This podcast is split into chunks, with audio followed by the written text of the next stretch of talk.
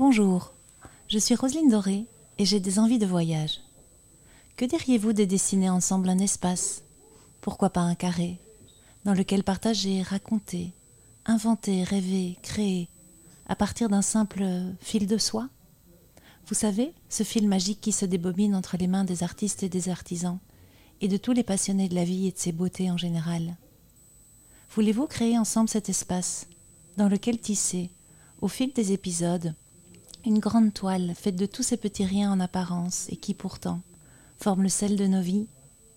Car explorer la soi, n'est-ce pas aller à la rencontre de soi, tout simplement? Ceci n'est pas un podcast, ceci est une liberté de créer. J'ai la joie d'accueillir Caroline Bolland, psychologue, psychothérapeute, psychotraumatologue et formatrice, pour un nouvel épisode au cours duquel nous allons explorer davantage son art des constellations familiales qu'ils soient familiaux, sociétaux, culturels, religieux, professionnels. Nous appartenons tous à toute une série de systèmes qui exercent sur nous des influences avec lesquelles nous sommes reliés et avec lesquels nous interagissons. Dans ce nouvel épisode, j'ai envie d'approfondir une série de sujets que nous avons évoqués précédemment, afin d'enrichir encore notre compréhension de ces liens subtils que nous entretenons avec les systèmes auxquels nous appartenons. Caroline ayant une connaissance très fine et longuement éprouvée de ces différents sujets, je suis enchantée de pouvoir aborder ensemble ces domaines passionnants. Merci Caroline de revenir pour ce nouvel épisode. Merci à toi Roselyne pour la confiance. Merci. Alors peut-être qu'on n'en a peut-être pas encore assez parlé, on en a beaucoup parlé sans le définir.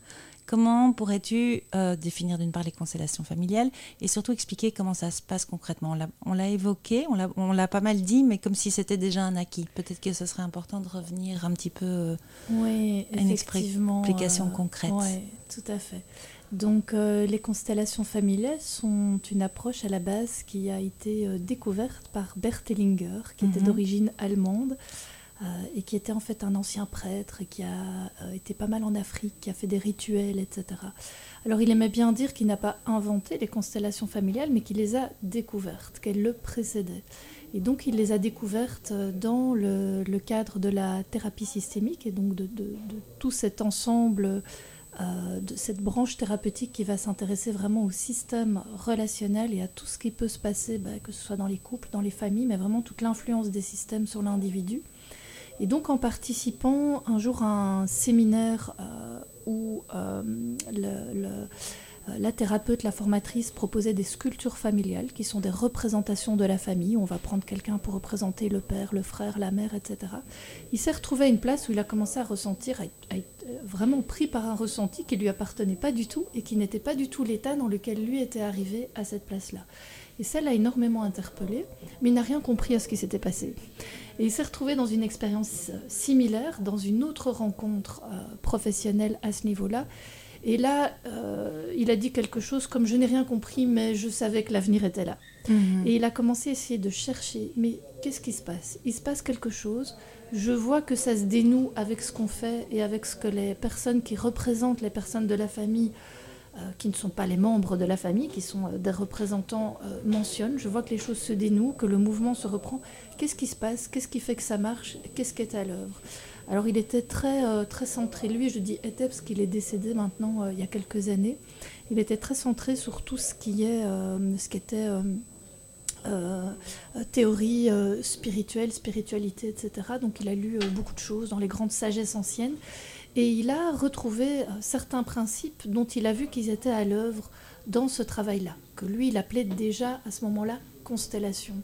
Et donc la richesse euh, qu'il a eue, qu'il a amenée, c'est qu'il a proposé une approche, on va dire, un petit peu plus étoffée, en expliquant, en amenant en tout cas des pistes explicatives et en amenant ces fameuses lois systémiques de qu'est-ce qui se passait, pourquoi il y a du désordre, pourquoi ça fonctionne pas pour une personne, pourquoi il y a des dynamiques répétitives? Et qu'est-ce qui permet d'aller euh, remettre de l'ordre?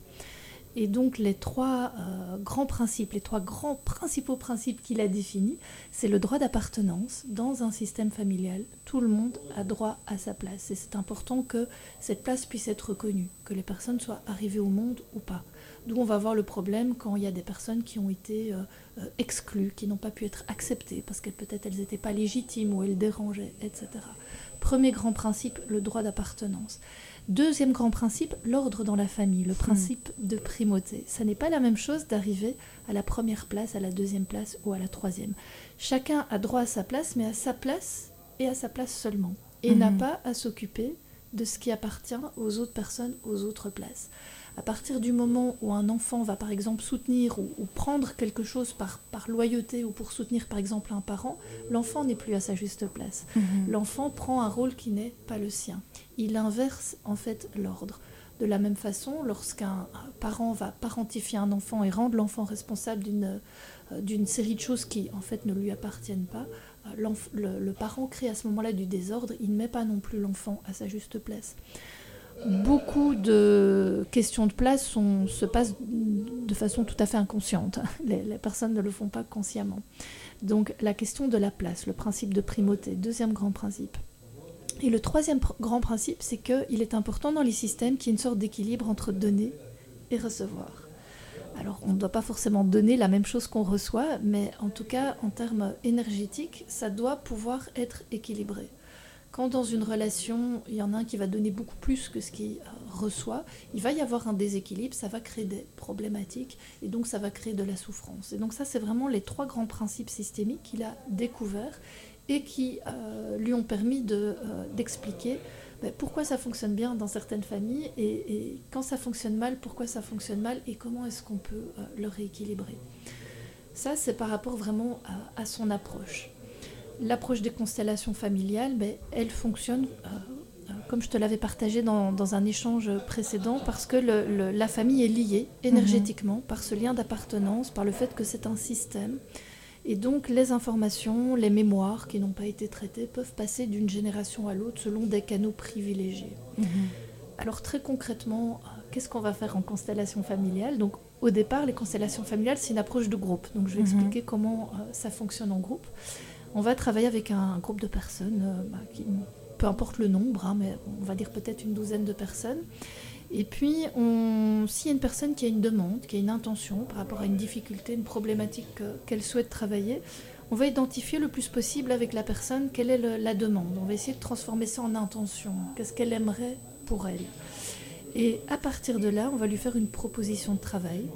Donc, euh, soit à partir de ce qu'elle amène, de ce qu'on ressent, soit à partir de l'histoire familiale qu'on a pris le temps peut-être euh, d'aller clarifier. Ça dépend un petit peu des, des contextes. Et on va lui faire une proposition de représentation. Donc, on va lui proposer, par exemple, d'aller choisir quelqu'un pour représenter son papa, sa maman, son frère, sa sœur.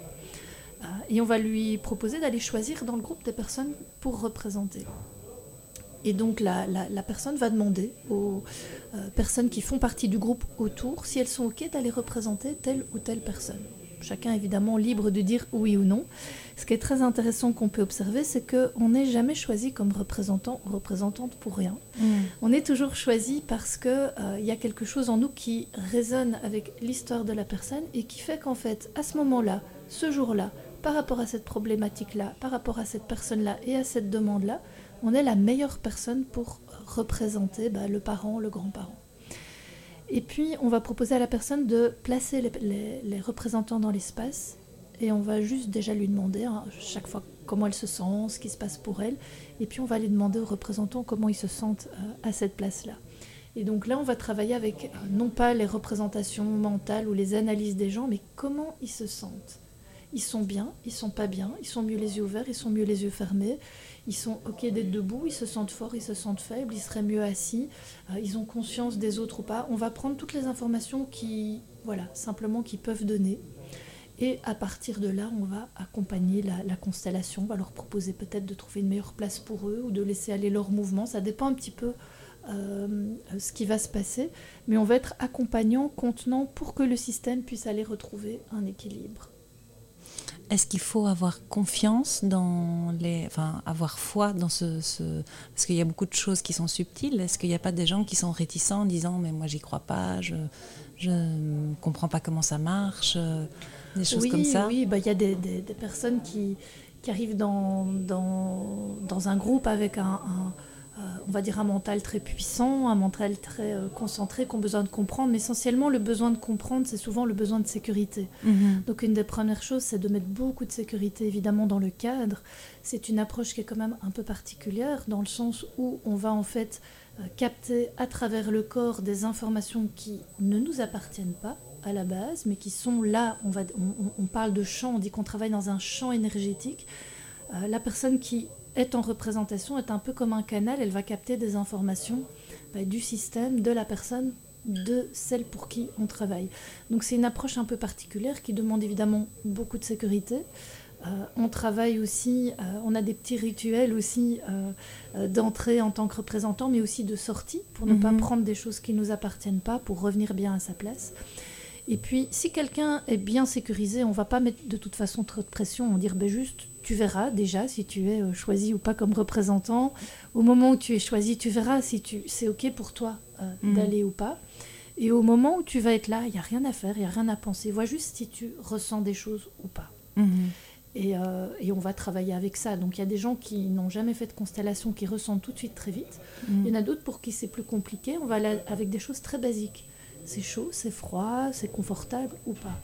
Et on voit que à partir du moment où les gens sont en sécurité, ils vont capter certaines choses. Et même si c'est à minima, même si c'est euh, bah, j'ai envie de le regarder ou j'ai pas envie de la regarder, ou, parfois tout d'un coup je me sens en colère, ben, on va prendre ça.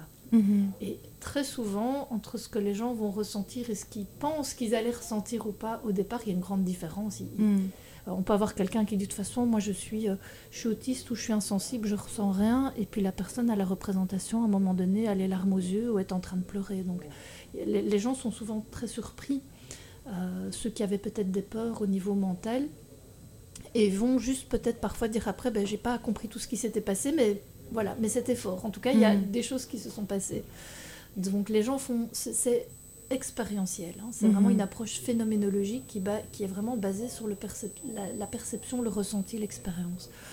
Donc on peut avoir plein de peurs. Hein. On n'oblige de toute façon personne à aller dans un groupe de constellations. En même temps, j'ai envie de dire, on n'y est jamais pour rien. Euh, il y a des gens qui sont parfois là, qui, pendant toute la journée ne sont pas choisis comme mhm. représentants, représentants. Bah, c'est juste qu'il n'y avait rien qui résonnait ou que peut-être le canal n'est pas ouvert. Enfin voilà.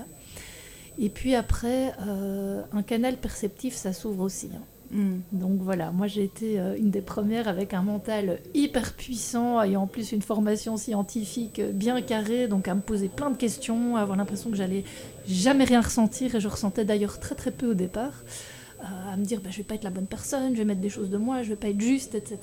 Aujourd'hui, je ressens tellement que je dois diminuer le volume. Donc, c'est aussi quelque chose qui, euh, qui, s'affine, qui peut évoluer en fait. Hein. Mhm. Mais c'est vraiment la question de la sécurité qui va permettre de, euh, de profiter un petit peu de l'expérience. D'accord.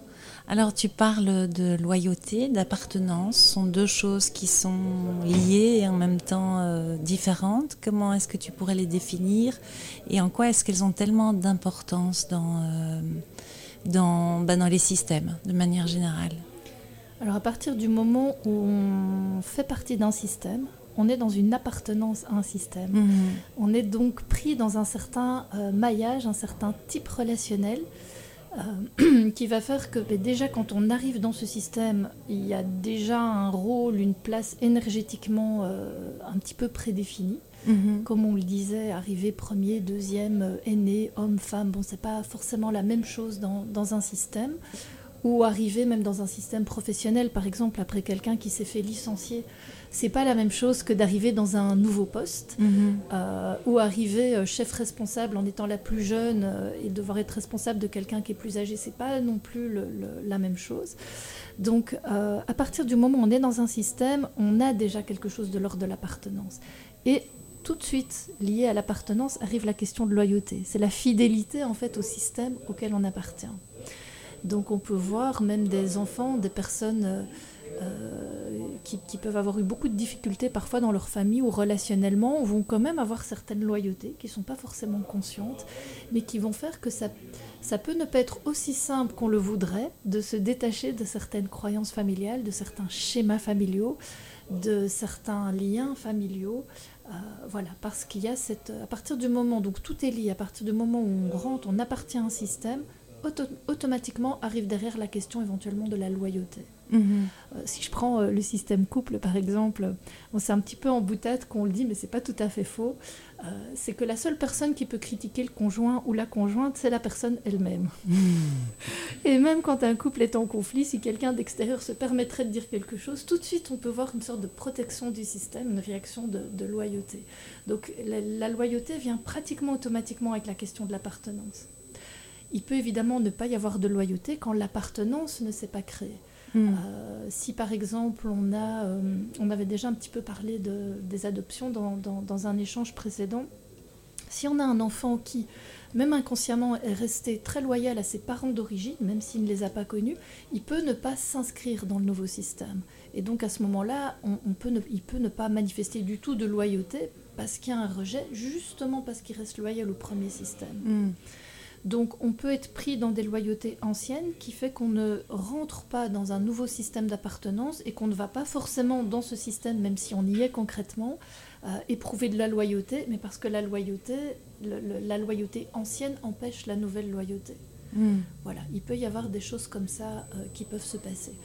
Mais sinon, à partir du moment où l'appartenance est créée, arrive la loyauté. Et donc la loyauté n'est pas liée nécessairement aux valeurs personnelles que l'on a, c'est quelque chose qui est plus profond, qui est plus de l'ordre inconscient que de l'ordre... Euh, c'est de l'ordre inconscient. Euh, après, il peut y avoir d'autres choses au niveau conscient. Il y a des gens qui ont des natures beaucoup plus loyales que d'autres. Mm. Euh, les personnes plus affectives qui mettent beaucoup d'affectifs dans les relations, dans, dans, dans tout vont avoir des, vécus de loyauté beaucoup plus importants, vont avoir peut-être beaucoup plus de mal à quitter un travail, par exemple, qui leur a donné leur première opportunité, mm. euh, ou à se détacher peut-être d'une équipe euh, de collègues, même si elle est un petit peu euh, dysfonctionnelle. Parce qu'il y a, la relation a été affectisée, vraiment, il y a mm. beaucoup d'affectifs qui a été mis, et donc elles, y ont accordé plus de valeur. Donc là, il y a des différences, effectivement, au niveau individuel, mais en deçà, ou au-delà de ça ou à travers ça, euh, il y a des loyautés tout à fait inconscientes qui vont se mettre en place à partir du moment où on appartient à un système. Mhm. Loyauté à un pays, loyauté à une société, loyauté à un groupe. Mhm. Et du coup, toute la question terrible des conflits de loyauté, c'est-à-dire quand consciemment je suis en souffrance avec le système, quand je ne me sens plus OK dans le système, quand je me sens exclu du système, comment je, vais, comment je fais pour euh, retrouver ma place, comment je fais pour me séparer du système alors qu'il y a une blessure euh, comment je fais pour me... Est-ce que c'est OK ou pas d'aller me mettre dans un autre système euh, et d'être en porte-à-faux avec le mien? Et donc ça, crée évidemment euh, beaucoup de souffrance. Hein. Mhm. Alors c'est pas directement lié à la loyauté, etc. Mais on a parlé à plusieurs reprises à quel point c'est important de voir les choses de l'inconscient, etc. de, quand quelque chose est vu, reconnu, à quel point ça, c'est déjà une guérison. Tu dis aussi, euh, ou en tout cas, c'est quelque chose que je, sens dans, ton discours, c'est que l'inconscient, il n'a pas la notion du temps ni des lieux, et tu m'as même dit qu'il était apersonnel. Euh, est-ce que justement le fait qu'on le remette dans une temporalité, en le mettant à la conscience, est-ce que c'est déjà un chemin vers la guérison? Oui, tout à fait. À partir du moment où on fait passer quelque chose d'inconscient dans le champ de la conscience, il y a déjà un changement. En fait, mhm. il, faut savoir qu'il n'y a aucune réalité qui n'existe sans l'observateur. Mhm. Hein, les expériences scientifiques où l'observateur est soi-disant neutre, ça n'existe pas. On le sait vraiment aujourd'hui. Euh, c'est tout le champ de la physique quantique, mais on sait qu'il n'y a pas de réalité sans observation. Mhm. Et donc à partir du moment où la lumière est faite, où quelque chose peut rentrer dans le champ de la conscience, déjà il y a quelque chose qui change. En fait. Après, on peut aller soutenir, accompagner, accélérer ces changements. À partir du moment où on connaît les lois systémiques, on peut proposer euh, plus rapidement des, paroles, des mots, des actes euh, réparateurs ou symboliques qui vont aider à dénouer le nœud, on va dire, plus rapidement. Mais à partir du moment où il y a l'observation et où il y a simplement la sécurité et le contenant, euh, le système, il va en fait se, réguler tout seul. Il mhm. peut se réguler tout seul. Il a le potentiel de se réguler tout seul. Parce qu'il est reconnu. Simplement parce que à partir du moment où la réalité est mise dans le champ de la conscience, elle va progressivement aller trouver sa place et ça va se réajuster. Mhm. Et quel est le rôle du rituel dans ce genre de choses? Parce que le rituel est, très lié à la matière et au, au temps. Oui, le rituel, il vient, euh, il vient amplifier, il vient contenir, il vient soutenir un travail. par exemple, pour te donner un exemple, euh, de, en, constellation familiale, il y, a, beaucoup de choses qui peuvent être faites, évidemment, mais il y a ce qu'on appelle les constellations euh, plutôt structurelles mhm. ou fermées, qui sont en fait des protocoles et qui sont euh, quelque part des sortes de rituels permettant d'aller travailler quelque chose qui n'a pas pu être fait symboliquement. Donc, par exemple, on peut avoir une constellation qui va être une constellation de passage, de passer d'un état à un autre. On a une très très belle constellation qui est le le chemin euh, de l'enfant de la matrice vers le monde, avec une personne qui représente la matrice, une personne qui représente le monde, et la personne qui est à ce moment-là directement dans sa constellation. Et donc là, on va vraiment représenter bah, l'incarnation et le, premier contact avec le monde. Et donc dans cette constellation, où on ne laisse pas libre cours à tout ce qui se passe, où les représentants, les représentants de la matrice et du monde bah, vont rester à leur place, euh, on propose à la personne dans cette espèce de constellation ritualisée d'aller faire le trajet, le passage, le chemin qu'elle n'a pas eu l'occasion de faire au mhm. moment où elle aurait euh, dû le faire pour être en équilibre. Mhm. Et donc là, le rituel va venir vraiment amplifier, contenir et permettre en fait ce euh, chemin symbolique et du coup cette, réparation, ce rééquilibrage. C'est dans le cas de césarienne ou c'est dans le cas tous les cas de naissance? Alors le, chemin de la matrice vers le monde, elle peut être fait, euh, c'est un chemin qui peut être fait dans des problèmes d'incarnation quand les personnes ne se sentent pas vraiment arrivées au monde. Ça peut être fait dans euh, tout ce qui tourne autour de la grossesse, de la naissance, une naissance qui est arrivée euh, trop vite, trop tôt, trop brusquement, sans lien, sans connexion avec la maman par exemple. donc c'est aussi une constellation qui permet, s'il y a eu des, des, traumas ou une rupture de lien ou une non-possibilité du lien au moment de la naissance entre le, bébé et la maman pour plein de raisons euh, différentes qui va permettre de euh, le refaire en fait dans cette constellation et mhm. donc de rendre un maillon essentiel pour pouvoir en fait aller vers le monde, l'enfant il a d'abord besoin de se sentir complètement euh, relié, en fusion et bien avec, le, avec la maman, bah, déjà avec la matrice au départ, si je quitte un peu le domaine personnel pour aller dans du plus universel, mais au niveau relationnel d'abord avec la maman pour ensuite pouvoir s'autonomiser. Et donc quand il y a quelque chose qui n'a pas pu se faire là, parce que la maman n'était pas en état, parce que le bébé n'était pas en état, parce que le contexte ne permettait pas, parce que les choses se sont passées trop rapidement, il y a un maillon qui manque mhm. et qui peut rendre beaucoup plus difficile le chemin vers le monde. Et donc très concrètement, euh, euh, trouver sa place dans la vie, oser faire les choses, oser entreprendre, euh, être en relation, etc.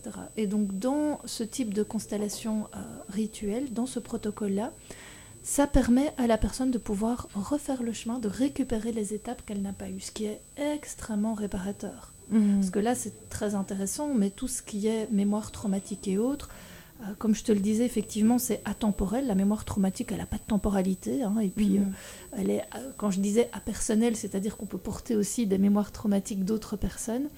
Mais en la remettant dans le temps ici présent, on peut permettre à cette mémoire traumatique bah, du coup de se diluer. Mm. fait. Parce que ce qui crée la problématique, ce n'est jamais l'événement lui-même, c'est la trace, c'est l'empreinte que l'événement laisse encore aujourd'hui sur notre système émotionnel, dans notre, dans notre appareil psychique euh, énergétiquement. Mm-hmm. Et donc on peut aller travailler ça pour, que, pour diluer l'empreinte. Mm-hmm. On ne va pas changer ce qui s'est passé, on sait bien qu'on ne peut pas changer ce qui s'est passé, mais on peut aller diluer les empreintes, ce qui permet de euh, reprendre le mouvement diluer les empreintes, c'est peut-être aussi la raison pour laquelle parfois on doit retravailler, on a l'impression de retravailler toujours un peu la même chose ou de retomber dans les mêmes schémas. C'est pas probablement parce qu'une empreinte est forte et qu'elle a besoin d'être. Euh, oui, et euh, l'image par rapport au trauma, c'est euh, un peu l'image de l'oignon. Hein. Hmm. On peut parfois travailler une couche, mais il y en a peut-être parfois encore une autre qui va apparaître derrière, et encore une autre, et encore une autre. Il faut savoir aussi qu'une même problématique, une, difficulté de confiance en soi, par exemple, n'est pas forcément liée à un seul événement. Hmm. Ça peut être lié à plusieurs événements de notre vie, mais ça peut être lié aussi à plusieurs événements ou plusieurs circonstances de la vie de, nos parents ou, d'un de nos parents et au niveau transgénérationnel, etc. Donc on peut avoir par rapport à une même problématique qu'on rencontre nous dans notre vie aujourd'hui, plusieurs ancrages, plusieurs points d'ancrage. Et donc en constellation, en thérapie, on peut travailler un point d'ancrage. C'est pas pour ça qu'on va résoudre automatiquement toute la mmh. problématique. Si j'ai 10 encres qui maintiennent un, comportement en place, bah, il faudra les retirer les 10 encres. Mm. Ou en tout cas suffisamment pour que la dernière, peut-être, elle saute toute seule parce qu'il y a mm. plus de mouvements euh, de vie. Et justement, par rapport au trauma, est-ce que c'est obligé qu'il soit mis à la conscience ou est-ce qu'un trauma peut se libérer tout seul? Un trauma ne se libère pas tout seul. Euh, nous avons tous une certaine, euh, autant en tant que personne qu'en tant que système, une certaine capacité naturelle d'assimilation des traumas. Mhm. Euh, maintenant, le trauma qui est vraiment ancré et qui n'a pas euh, eu le contexte, qui n'a pas eu les ressources pour pouvoir être assimilé par la personne ou par le système, lui, il va pas s'en aller tout seul. Mais est-ce que le fait que justement le contexte change ou que quelque chose dans le système personnel change, est-ce que ça peut libérer un trauma sans que euh, il ne soit euh, vraiment travaillé en tant que tel? Oui, alors si on n'a pas par exemple la cause d'un trauma, euh, ou si on ne peut pas directement travailler sur la cause d'un trauma parce que c'est trop puissant, c'est trop fort, c'est trop intense émotionnellement, on peut aller travailler beaucoup plus en périphérie sur toutes les euh, conséquences du trauma. Hmm. Donc par exemple, euh, quelqu'un qui aurait vécu des abus sexuels, mais ce serait tellement, on va dire, touchy, tellement sensible, enfin la personne n'aurait peut-être pas forcément les ressources pour pouvoir directement être en confrontation traumatique et donc revoir l'événement on pourrait très bien travailler de façon, bah, on le fait d'ailleurs de façon tout à fait indirecte, sur remettre ses limites et remettre sa place au travail par rapport aux mhm. collègues. Parce que ce qu'on voit souvent, ça peut être une personne, par exemple, un collègue, elle s'étale sur mon bureau, ou personne ne frappe dans mon bureau euh, avant de rentrer, et donc on peut aider la personne à remettre des limites dans quelque chose de très concret qui n'est pas du tout aussi menaçant qu'un abus sexuel. Mais en fait, on est en train de travailler la fonction d'aller remettre des limites là où peut-être mhm. il n'y en a pas eu, et donc au niveau psychique, on fait déjà une réparation mm. qui va reconsolider. Mm. En fait. Mm. Donc c'est une façon, hein, euh, euh, voilà, une mauvaise herbe, on peut l'enlever par la racine ou on peut aller agir par le haut. Donc voilà, ça c'est en fonction euh, évidemment de là où c'est possible de travailler. Écoute Caroline, il y aurait encore tellement de choses à en parler avec toi, c'est incroyable. Mais je pense que pour cet épisode-ci, en tout cas, on va en rester, on va en rester là. Merci beaucoup à toi. Merci Caroline.